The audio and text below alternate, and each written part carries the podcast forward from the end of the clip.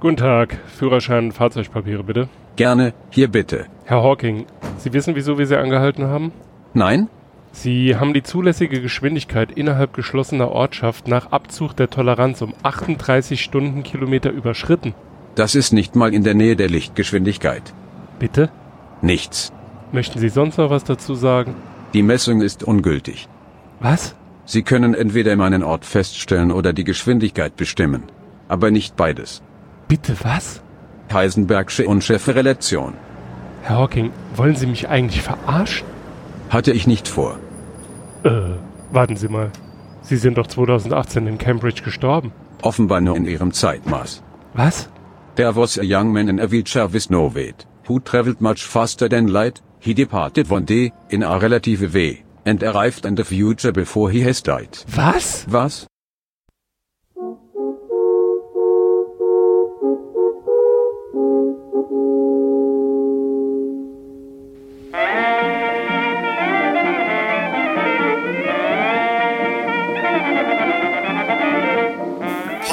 Podcastwelle Saar. Unterbrechungsfrei in Areal 12 fett gedrückt.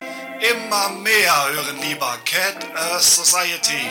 Podcastwelle Saar. Saarbrücken.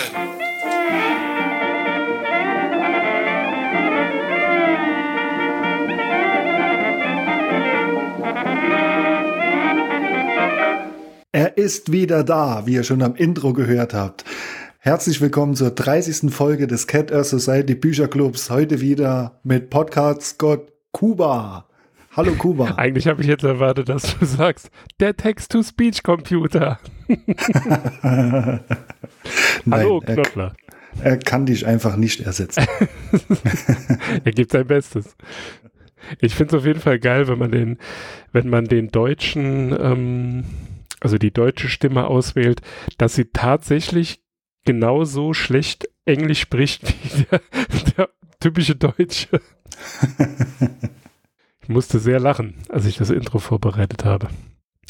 Ja, aber endlich äh, musst du nicht wieder alleine eine Folge aufnehmen, obwohl du und äh, das Feedback muss ich dir hier öffentlich mitteilen, ähm, deine Sache so gut gemacht hast, dass äh, du sehr viel Lob erhalten hast. Unter anderem von der, jetzt habe ich, äh, Ich hoffe, es war die Aufnahmeleitung. richtig, das war das Wort. Ich bin jetzt, äh, ne, wer rastet, der rostet. Ist jetzt schon eine Woche her, da hm, habe ich vergessen, wie das funktioniert. Nun gut, mein Signature Move ist ja, wie ihr euch schon denken könnt, haben wir auch diese Woche wieder ein Buch gelesen. ähm, zum 30. Mal, also ein Jubiläum. Fangen wir doch der Reihe nach an. Stellen wir doch den Autoren vor. Der Autor ist Stephen Hawking. Hawking.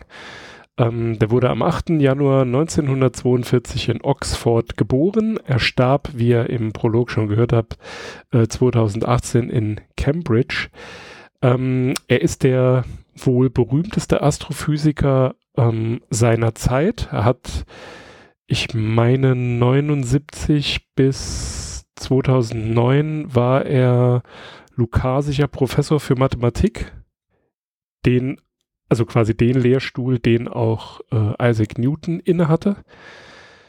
Äh, er hat, und das ist vielen von euch sicher auch bekannt, ähm, 62, also 1962 erfahren, dass er an einer unheilbaren Krankheit leidet, die, so haben ihm die Ärzte das damals prognostiziert, ihn eigentlich nur noch wenige Monate leben lassen. Ähm, letztendlich hat er es dann doch noch äh, fast 60 Jahre länger ausgehalten. Ähm, also sie haben sich wohl etwas geirrt. Genau. Und gelesen haben wir äh, das Buch Eine kurze Geschichte der Zeit von ihm. Willst du kurz erklären, äh, um was es in dem Buch geht oder welche Themen er da behandelt?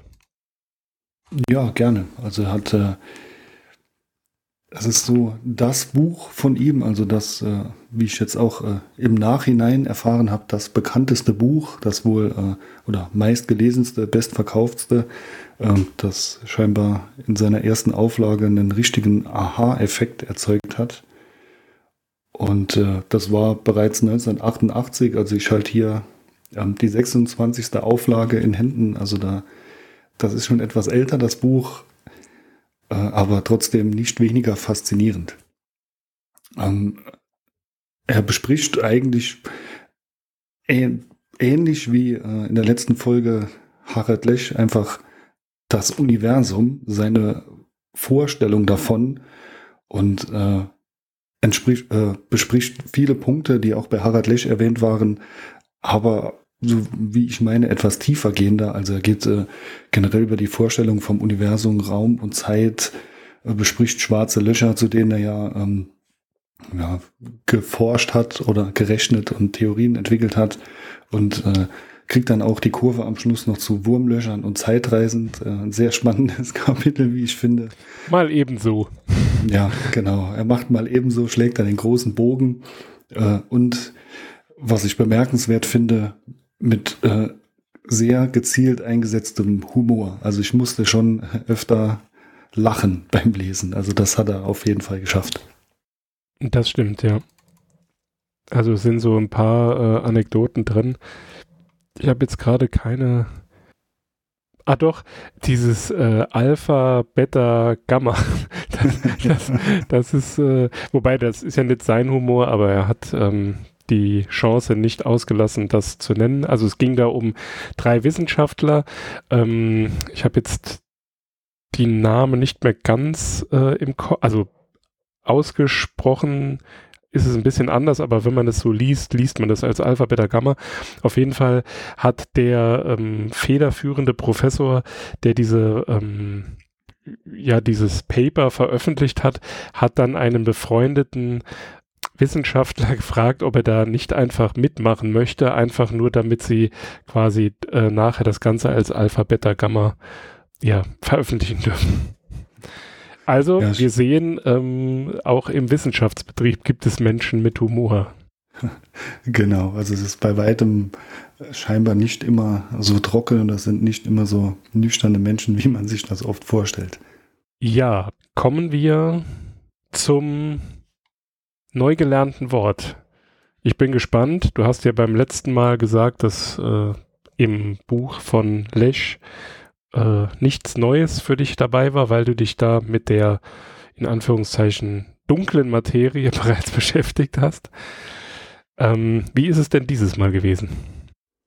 Ähm, dieses Mal gab es ein neues Wort, vielleicht der, der Übersetzung auch geschuldet. Ähm, es hieß äh, deterministisch und äh, die Übersetzung oder die Beschreibung, die ich gefunden habe, war die Willensfreiheit verneinend. Determinismus. Ist die Will? Muss? Okay. Hm, dann sollte ich nachher nochmal gucken. Ich habe es anders im, äh, in Erinnerung, aber vielleicht verwechsel ich es jetzt auch.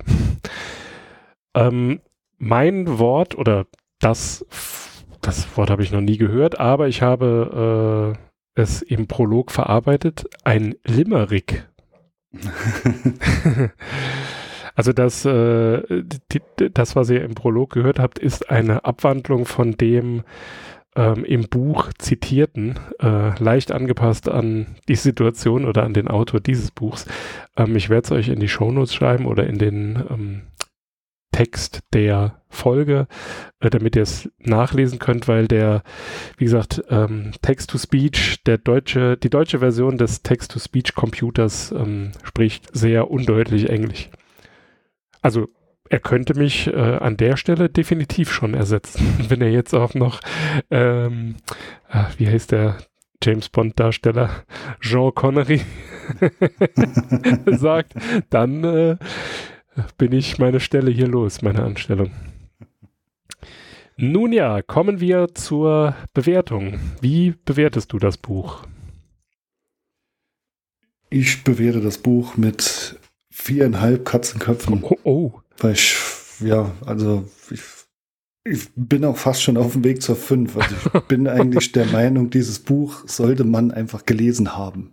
Es liest sich jetzt nicht, äh, äh, wahrscheinlich nicht am Stück. Also ich habe auch äh, eher viele kürzere Lesesessions da gehabt, weil äh, viele Sachen muss man erstmal sacken lassen oder dann nochmal drüber nachdenken, kurz, um sie wirklich zu verstehen. auch wenn er sich da äh, Mühe gibt, ähm, äh, einfach zu schreiben. Also ist jetzt nicht irgendwie abgehoben akademisch oder so, aber in manchen Sätzen sind so viele Dinge erörtert, dass man da erstmal, oder ich zumindest erstmal kurz innehalten musste, um dann den Satz wieder nachzugehen, um ihn dann zu verstehen. Aber ich finde das Buch einfach nur unfassbar beeindruckend.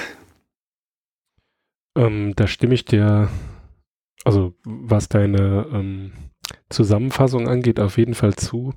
Ich weiß nicht, ob ich mich dazu hinreißen lassen kann, wie zuletzt. Ich weiß gar nicht, was ich da gegeben habe. Drei oder dreieinhalb? Hm.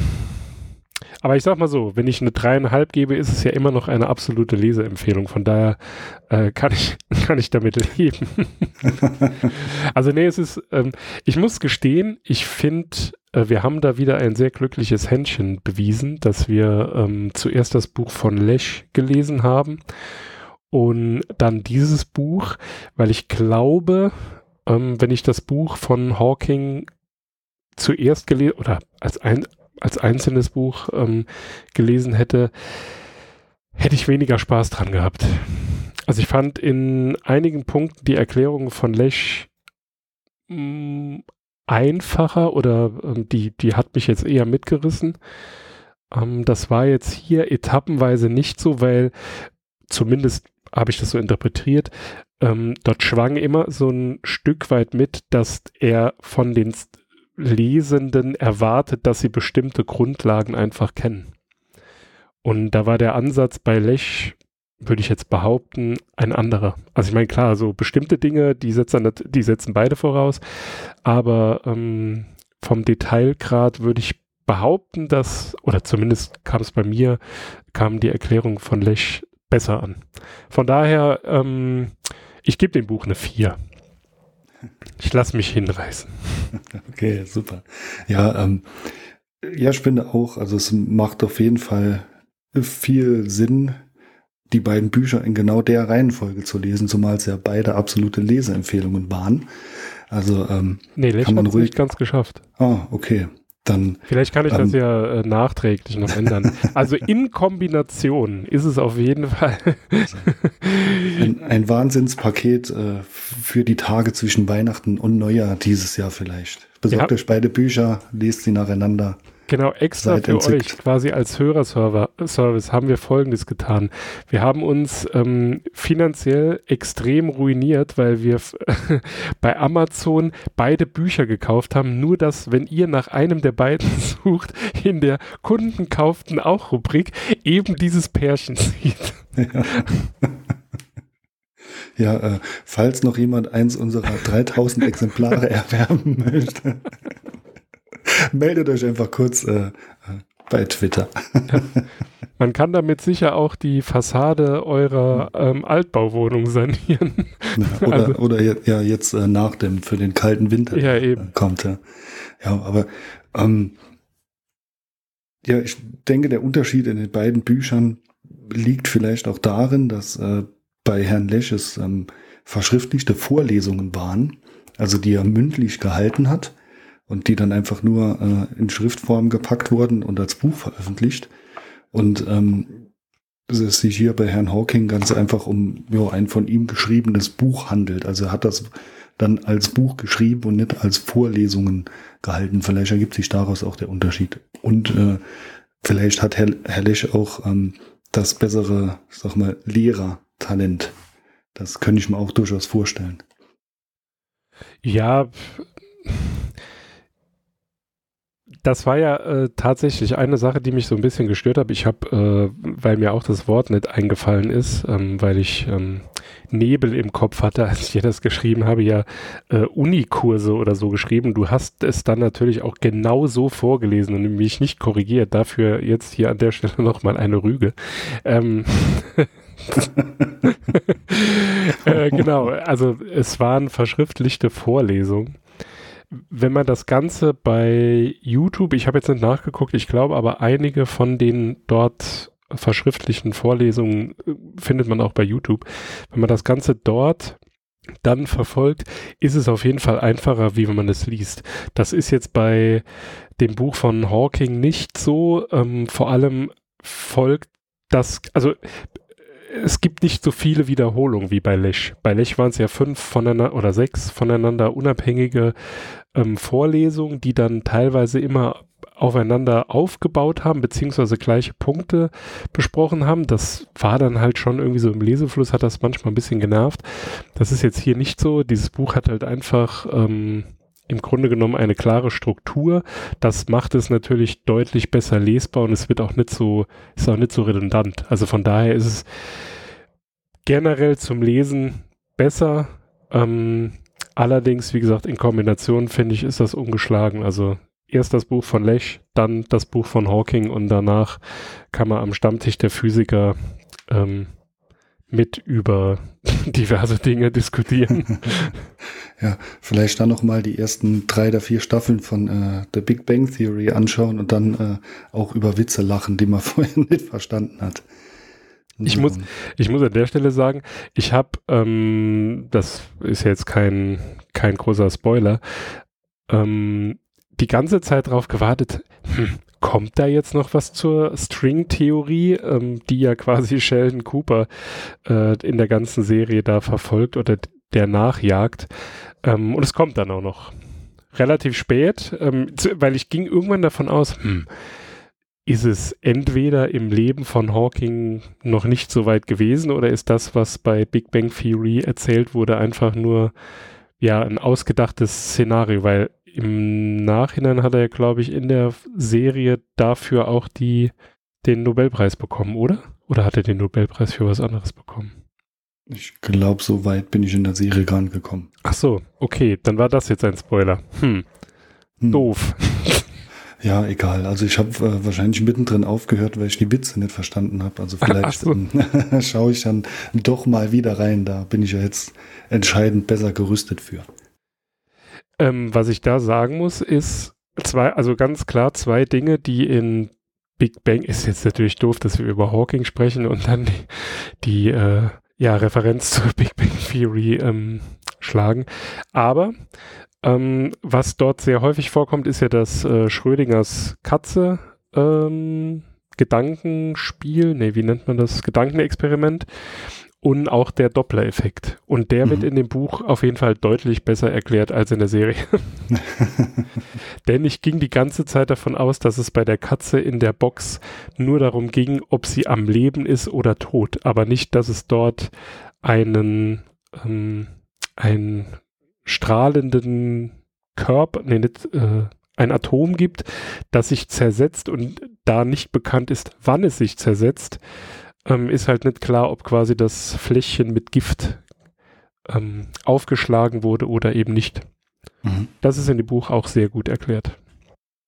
Ja, also ich bin einfach, ja, äh, ich würde nicht sagen, hin und weg dafür war das Ganze für mich stellenweise dann echt schon zu tiefgehend, aber ich bin einfach nur beeindruckt und fasziniert, wie leistungsfähig ein Verstand sein kann.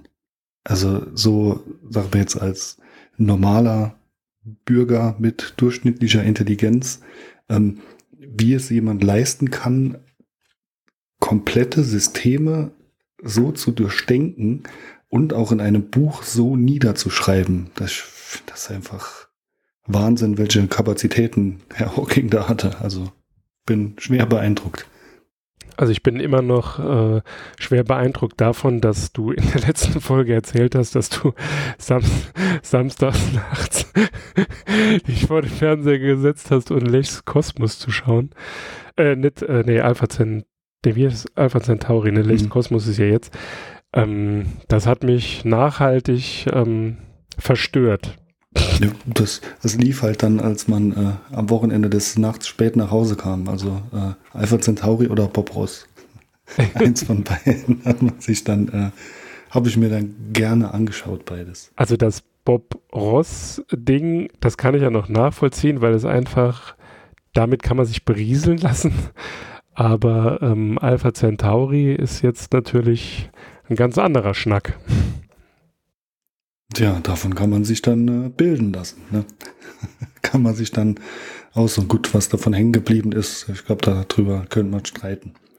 muss man sehen. Immerhin bin ich an äh, eine kurze der eine kurze Geschichte der Zeit nicht verzweifelt und habe es zu Ende gelesen. Wie gesagt, bin schwer beeindruckt von dem Mann und äh, bin nach diesem Buch der Meinung, dass es äh, wahrscheinlich einfach gerechtfertigt ist, dass er zwischen Sir Isaac Newton und Charles Darwin beerdigt ist. Da ihm fehlt dann wirklich wohl, äh, wo wir schon drüber gesprochen haben, nur der Nobelpreis eigentlich in der Sammlung. Da hatten wohl einfach das Glück oder die bahnbrechende Entdeckung gefehlt dazu, aber schon einer, wahrscheinlich einer der, der größten Köpfe seiner Generation. Wahnsinn. Wobei sich für mich da die Frage stellt, ähm, was Darwin betrifft, weiß ich nicht, ob er damit jetzt äh, große Probleme hätte, aber äh, so wie man dann im Schlusswort des Buches erfährt, war er jetzt, glaube ich, nicht unbedingt ein großer Freund von Newton, zumindest ähm, nicht was die Persönlichkeit von Newton äh, anging. Ähm, deshalb ist die Frage, ob das jetzt Strafe oder Ehre ist. ja, da, also das fand ich auch stark, dass äh, quasi nach dem Schluss werden noch ein paar Persönlichkeiten von ihm ja vorgestellt und äh, beschrieben, die ihn, ich nehme es jetzt nur mal an, vielleicht auch beeindruckt haben anhand ihrer wissenschaftlichen Leistung. Das sind äh, Albert Einstein, Galileo Galilei und halt eben Isaac Newton. Und der Isaac Newton war wohl kein äh, angenehmer Mensch. Also man könnte es landläufig durchaus als Arschloch bezeichnen, gerade wenn man sich die Posse mit äh, Leibniz mhm. ähm, anschaut, auf dem er dann auch noch, äh, wo er noch nachgetreten hat, nachdem Leibniz bereits verstorben war. Also und da kommt auch ein bisschen der, der Humor von ihm durch, ne, wenn er das Ganze, äh, warten Sie mal, das äh, lese ich jetzt einfach mal vor. es, es ist einfach ein zu guter Schlusssatz. Er hatte sich in Cambridge und später im Parlament als Gegner des Katholizismus hervorgetan und wurde schließlich mit dem einträglichen Posten eines Direktors des königlichen Münzamtes belohnt. Dort konnte er seine Neigung zur Heimtücke und Bösartigkeit in den Dienst der Gesellschaft stellen, indem er einen erbarmungslosen Feldzug gegen die Falschmünzerei führte, der für einige Männer am Galgen endete. Das ist jetzt etwas, äh, wenn, ähm, wenn das auf deiner Beerdigung erzählt wird, nun gut. ja, nicht so sehr schmeichelnd, aber eine interessante Beschreibung auf jeden Fall. Vielleicht ist das ja auch der Grund, warum ähm, Steve Jobs so ein großer Fan von ihm war. Der galt ja auch als schwierig. Hm, ja, der war wohl auch nicht, nicht sehr ohne, was man so liest. Genau. genau. Und das eher, also zumindest habe ich das so in Erinnerung, das erste Apple-Logo war ja eben ein Mann, der unter einem Baum sitzt. Also quasi die Newton ähm, Story, die in dem Buch ja auch kurz beschrieben wird und auch eher als, äh, ja, wie sagt man, also es wird eher so als äh, Geschichte abgetan, die so wahrscheinlich nie stattgefunden hat. Ja, so als, als nette, nette Story, kleine Legende irgendwie, ja. Wobei ähm, er ja selbst auch wohl, so finde ich, recht beeindruckt wirkt äh, von dem, was Newton entwickelt hat oder erdacht hat, auch wenn, wenn er kein so angenehmer Mensch wohl gewesen war. Also rein wissenschaftlich ist er von dem doch sehr begeistert wie sagt man in der heutigen Zeit so oft, man muss äh, Künstler und Werk voneinander trennen können. ja, ansonsten, also äh, es gilt das gleiche wie bei Lecht. Es hat mich, das ist, äh, finde ich, keine Schande zuzugeben, an einigen Stellen einfach überfordert. Also es ist wirklich nichts, was man mal so eben nebenbei lesen sollte. Man braucht schon Ruhe. Man sollte es auch ähm, jetzt nicht gegebenenfalls lesen, bevor man ins Bett geht und sowieso schon müde ist. Und am besten, ähm, es sind glaube ich elf oder zwölf Kapitel, bearbeitet man jedes Kapitel. Also hm. wenn man das eher, also wenn man ein Kapitel, oder das war zumindest mal meine Vorgehensweise, es hat relativ gut funktioniert.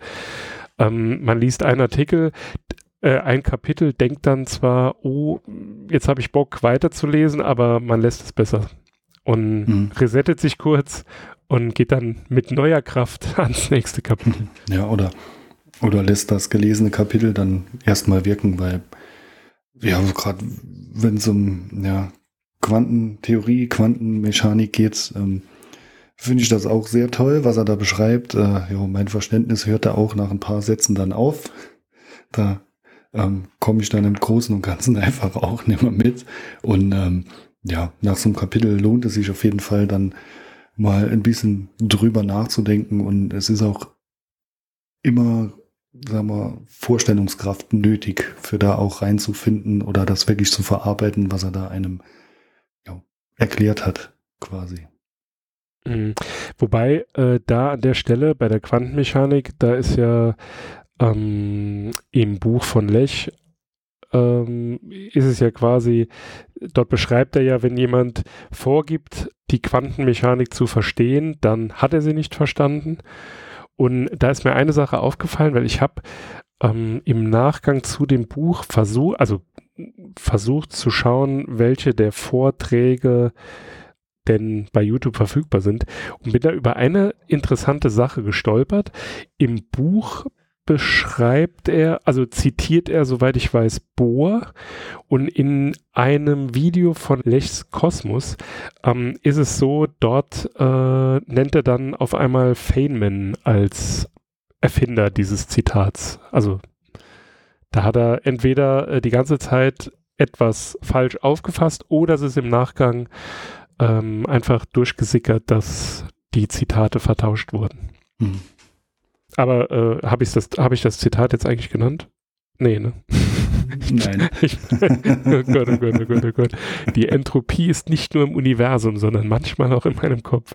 Im Grunde genommen äh, ging es darum, man muss die Quantenmechanik nicht verstehen, man muss sie akzeptieren.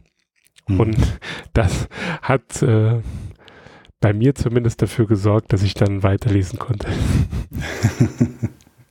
ja, also äh, ich glaube, da wird auch irgendwo der, der Unterschied ähm, zwischen Lech und Hawking deutlich. Also äh, Lech ist in meinen Augen da viel mehr Philosoph als ähm, ja, Astronom in dem Sinne. Und äh, bei Hawking ist der Anteil, glaube ich, des, äh, ja, des Naturwissenschaftlers größer als der des Naturphilosophen, auch wenn Hawking immer das Große und Ganze auch im Auge hat. Aber ähm, ich glaube, so in die Tiefe gehend äh, ja, war Hawking wahrscheinlich einfach der, ja, der größere Geist. Was ich ähm, diesbezüglich ganz interessant fand, ist, wie häufig zumindest im Buch von Hawking Gott vorkam, also die Schöpfung mhm. im Allgemeinen. Ähm, ich bin da tatsächlich zu keinem abschließenden Urteil gekommen, wie seine Beziehung zu Religion im Allgemeinen ist. Also an einigen Stellen, also er war ja mal beim Papst, äh, wo man ihm äh, mehr oder weniger gesagt hat, ja, aber jetzt äh, nicht so äh, die, die Bibelgeschichte entkräften. Ne? Und er hat sich dann halt hinter Formeln versteckt, die dann eh niemand verstanden hat, um dann aber trotzdem zu beweisen, dass das mit Gott hm, kann ja nicht so, aber wie gesagt, im Verlauf des Buches, ich bin mir da am Ende nicht mehr so sicher, ob er äh, sich dann nicht doch äh, quasi der, der Sache hingibt und sagt, ja, man kann sich ja auch auf dieser Schöpfung, auf Gott ausruhen, indem man dann sagt, ja, man kann das nicht verstehen. so an einigen ja. Punkten zumindest. Hm. Ja, also ich finde, ähm, er lässt es halt eben, er lässt einfach beide Möglichkeiten da stehen, weil er ähm, keine sicher ausschließen kann. Also er hat ja auch diese Theorie entwickelt, ähm, die entgegen der, der Urknalltheorie, äh, so, er führt ja aus, wenn es einen Urknall gibt, dann muss es auch irgendwann einen Endknall geben. Das heißt, äh, das Universum hat irgendwo begonnen und muss dann auch im Umkehrschluss irgendwo aufhören. Oder er hat seine äh, Theorie da entwickelt, ähm, dass das Universum einfach keinen Anfang hatte, sondern schon immer existiert hat. Und wenn es einen Urknall gegeben hat, muss es irgendwas ausgelöst haben, dann könnte man sagen, ja, das war vielleicht Gott. Wenn es aber keinen Urknall gegeben hat, dann wird das auch heißen, dass äh, da keine göttliche Führung das Universum hat entstehen lassen, sondern es war einfach immer da. Also ich denke, ähm, äh, ja, also mir kommt so vor, als ob er einfach da beide Möglichkeiten offen lässt, weil er keine ausschließen kann und äh, Harald Lesch geht da eher agnostisch ran. sagt, hm, ja, Schöpfer, da nix, Urknall, fertig aus. Ähm, ja, bei Lech ist es so, äh, das habe ich, jetzt will ich mich nicht so weit aus dem Fenster lehnen, aber ich meine, dass, ähm, wie heißt er, Nicolas Wörl hier von ähm, methodisch inkorrekt mal darüber gesprochen hat. Also dessen Vater war ja, glaube ich, auch Physiker, zumindest habe ich so im Kopf. Und dann war ja immer die Frage, was war vor dem Universum? Und bei Lech, die Antwort bei Lech ist das gleiche. Nix, aber das ist auch nichts, mit dem wir uns beschäftigen, sondern wir mhm. beschäftigen uns nur mit dem, was jetzt ist. Und äh, das, das ist so, als ich das Buch von Lech gelesen habe, habe ich mich da wieder so an meine Kindheit zurück ähm, erinnert, weil auch dort hatte ich schon immer den Gedanken, ja, in was ist denn das Universum, in dem wir sind, entstanden, wenn da vorher nichts war? Ne? Also wie kann etwas im Nichts entstehen? Und das war jetzt zumindest in den Büchern so, äh, eben weil Lech dann halt sagt, nö, man muss es halt einfach so hinnehmen, dass es jetzt so ist, wie es ist, und dann ist man da, kommt man damit viel klarer. Ne? Äh, also ja, ist ja, es einfacher für einen. Klar, natürlich, aber das ist auch das, ähm, denke ich, wo die großen Köpfe einfach dran zu knabbern haben.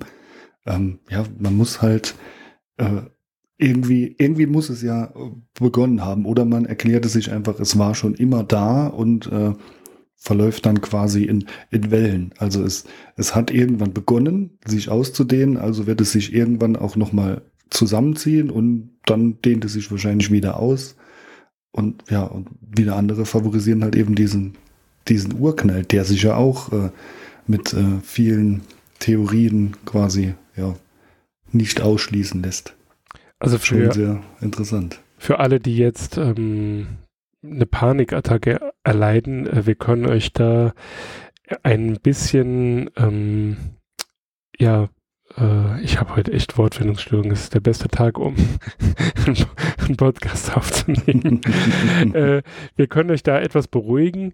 Ähm, es ist so, dass man davon ausgeht, dass das Universum, wenn es denn überhaupt äh, in sich kollabiert, dass das erst in 10 Milliarden Jahren ist. Aber keine Sorge, so lange müsst ihr nicht warten. In 5 Millionen Jahren ähm, hört die Sonne auf zu scheinen und dann zu strahlen, zu leuchten, zu machen.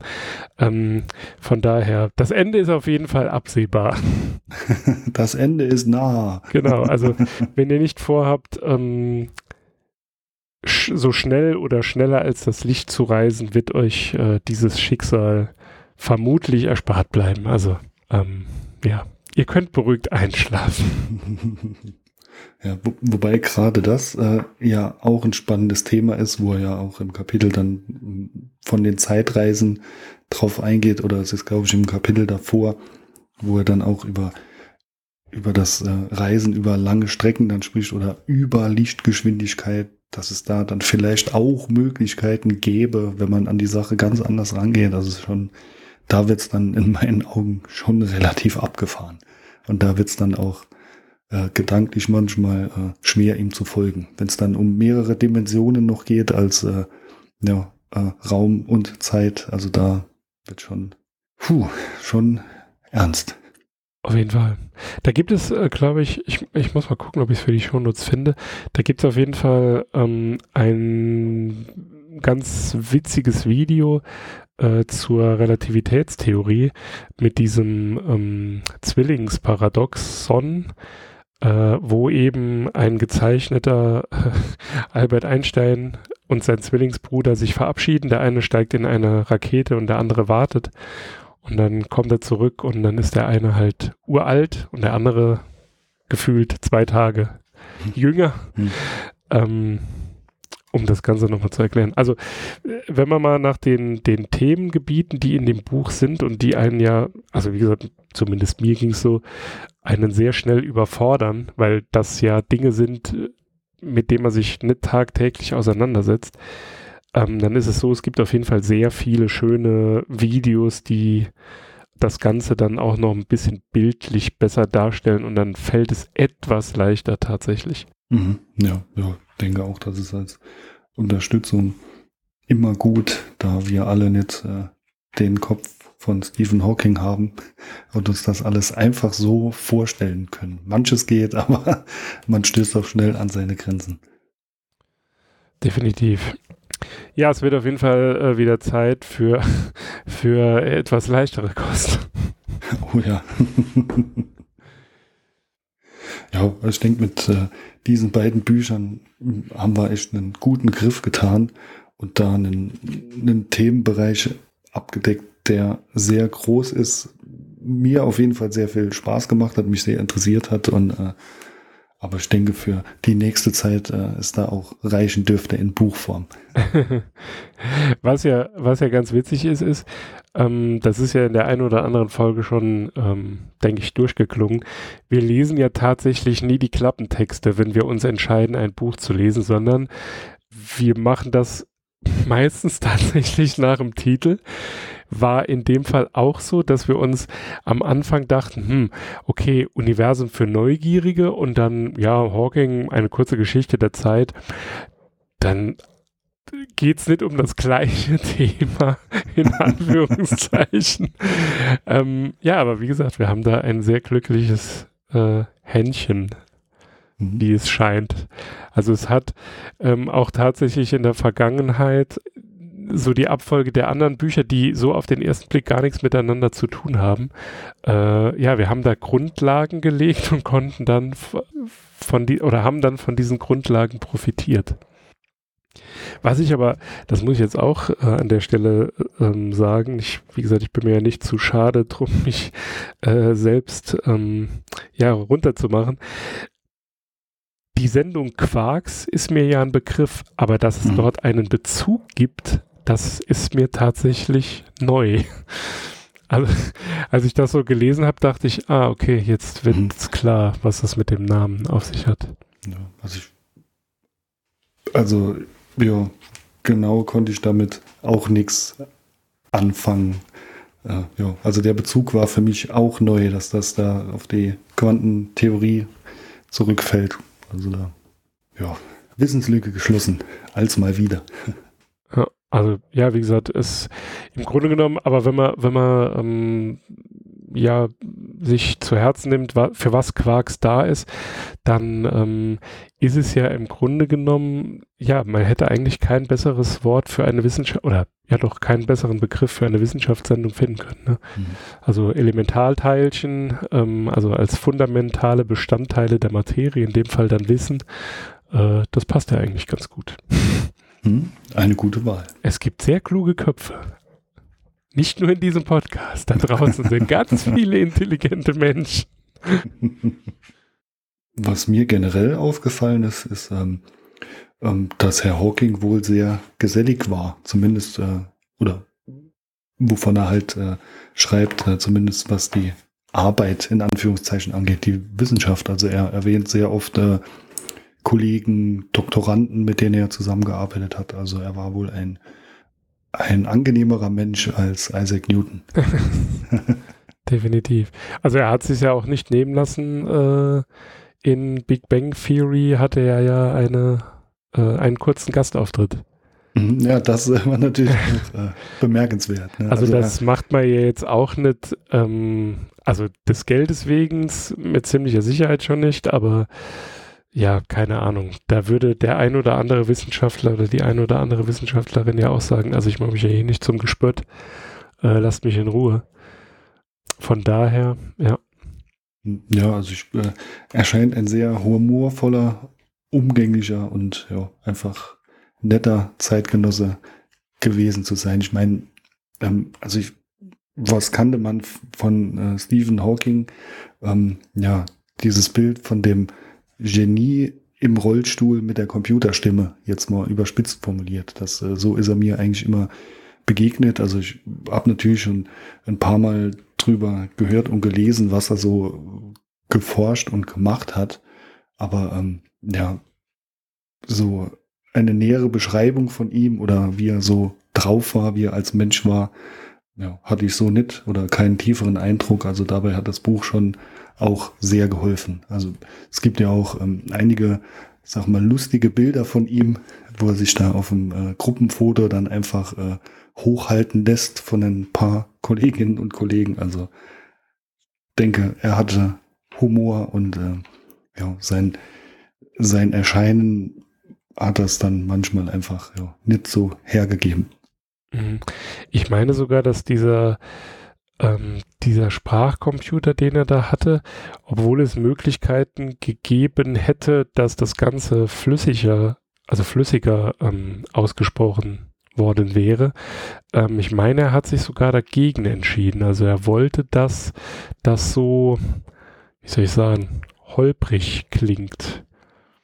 Einfach damit immer klar ist, was er eben hat. Ne? Also, dass er eben an einer Krankheit leidet und äh, leidet und wenn, ja, weiß nicht, bei Videokonferenzen oder so, ne, hätte es ja auch, also wer ihn nicht gekannt hätte, äh, hätte ja dann auf die Idee kommen können, dass er nicht an dieser Krankheit leidet oder so. So mhm. zumindest habe ich das in Erinnerung, aber das ist jetzt auch nicht wirklich wichtig im Kontext dieses Buches. Aber ich wollte es jetzt einfach mal genannt haben. Ha.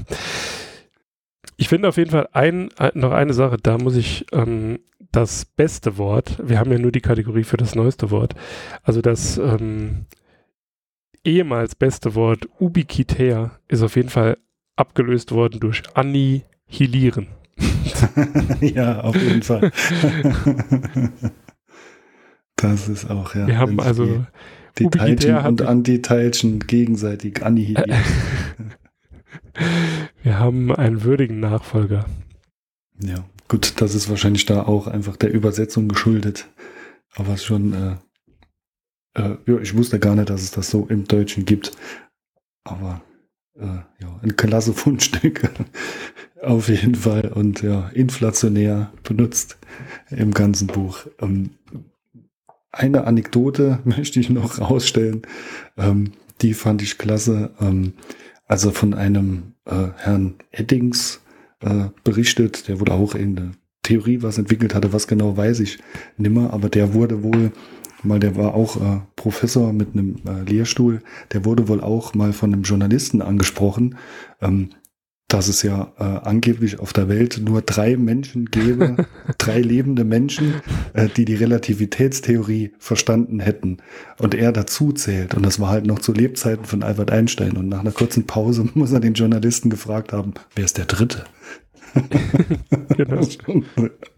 sehr, das hatte ich mir auch äh, notiert, aber ich habe es vergessen. Ah, ich habe aber hier, die, ähm, wo wir gerade dabei sind, ähm, das vorhin angeführte Beispiel. Äh, Moment, da ist es.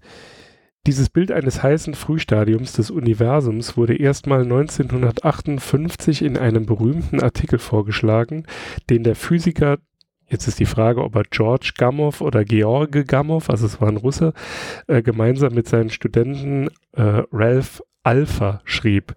Kamow hatte einen ausgeprägten Sinn für Humor, überredete er doch den Kernphysiker Hans Bethe dazu, als Co-Autor mitzuwirken. So erschien der Aufsatz unter dem Namen Alpha Bethe Kamow. Das ist so gut. alleine, alleine an der Stelle von, von diesem Bete, ne, da fragt dich einer, ich brauche deinen Namen. Was? Wieso? Äh, weil du Forschungsgelder? Nein, ich finde einfach witzig, wenn der Aufsatz als Alphabete Gamma veröffentlicht wird. Richtig geil. Ja, also auch in den Weihen der hohen Wissenschaft gibt's Humor. Ja. Man erkennt den Elfenbeinturm der Wissenschaftler also daran, dass dort sehr äh, laut gelacht wird. Ja. Also äh, für, für Menschen, die sowieso, das, das ist noch eine Sache, die muss ich mir einfach notieren. Ich weiß nicht, ob du, ob dir das auch so aufgefallen ist, aber ähm, ich fand ganz witzig, im letzten Kapitel oder so, da kommt dann eine Stelle, da ist dann der letzte AfD-Wähler, äh, der ist dann komplett raus, wenn es dann darum ging, dass in, in der Stringtheorie, dass er dort von einem Linksdrall spricht. dann dachte ich so, ja, das ist es.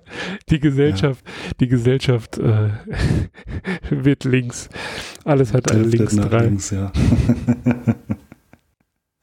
Ja, äh, wer mir im Buch sehr leid getan hat, äh, war der Astronaut, der in das schwarze Loch stürzt, Ja. weil der musste das gefühlt 40 Mal erleben. der, äh, ja, um dann, äh, der, ja, den Astronauten hat er einfach genutzt, um dann zu beschreiben, was dann passieren würde, aber halt auch recht oft.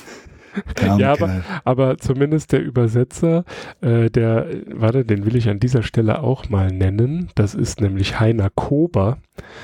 Ähm, der hat äh, unter anderem Werke von Stephen Hawking, Steven Pinker, Jonathan Little und so weiter ähm, übersetzt. Einfach nur, ähm, auch dieser Mann soll hier mal gewürdigt werden, denn sonst hätten wir das Buch in Englisch lesen müssen und dann hätte ich wahrscheinlich nach der Einleitung schon aufgegeben. Äh, lange Rede, kurzer Sinn.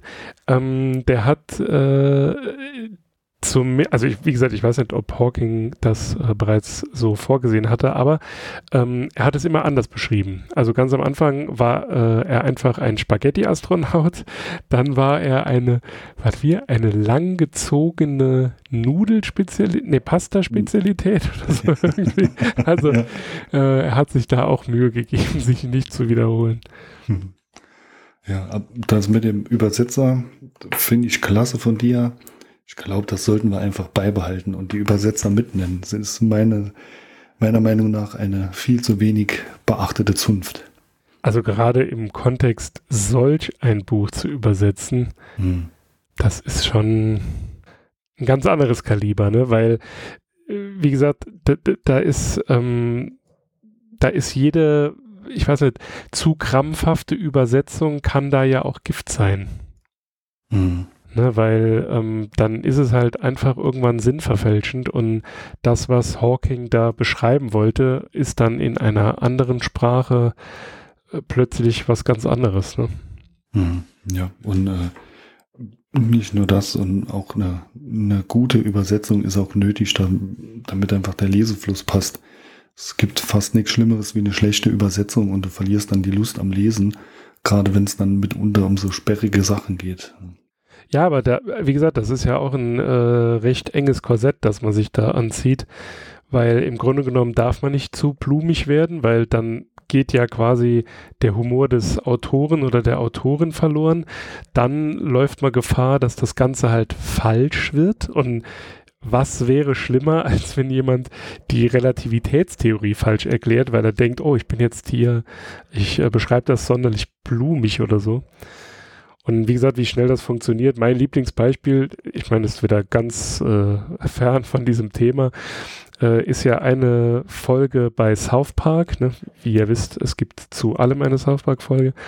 Und da ist es ja im Englischen so, dass er sagt, äh, auf die Frage, ob er äh, World of Warcraft spielt, no, I've got a why, äh, I've got a life.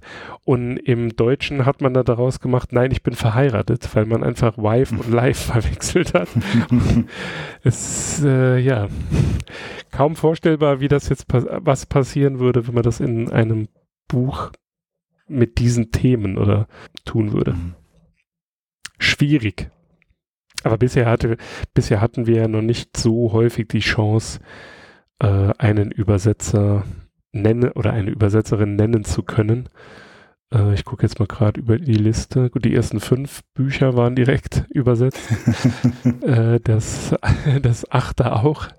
Okay, wir hätten schon die Chance gehabt, aber Aber wir dann nutzen sie erst jetzt. Genau, wir, wir lernen ja ähm, dazu.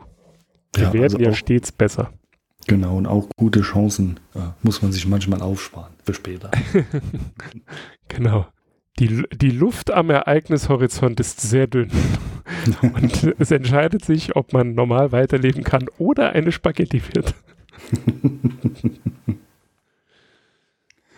Ich glaube, das ist ein, ein gutes Schlusswort. Ja, je, jeder so gut, wie er es kann.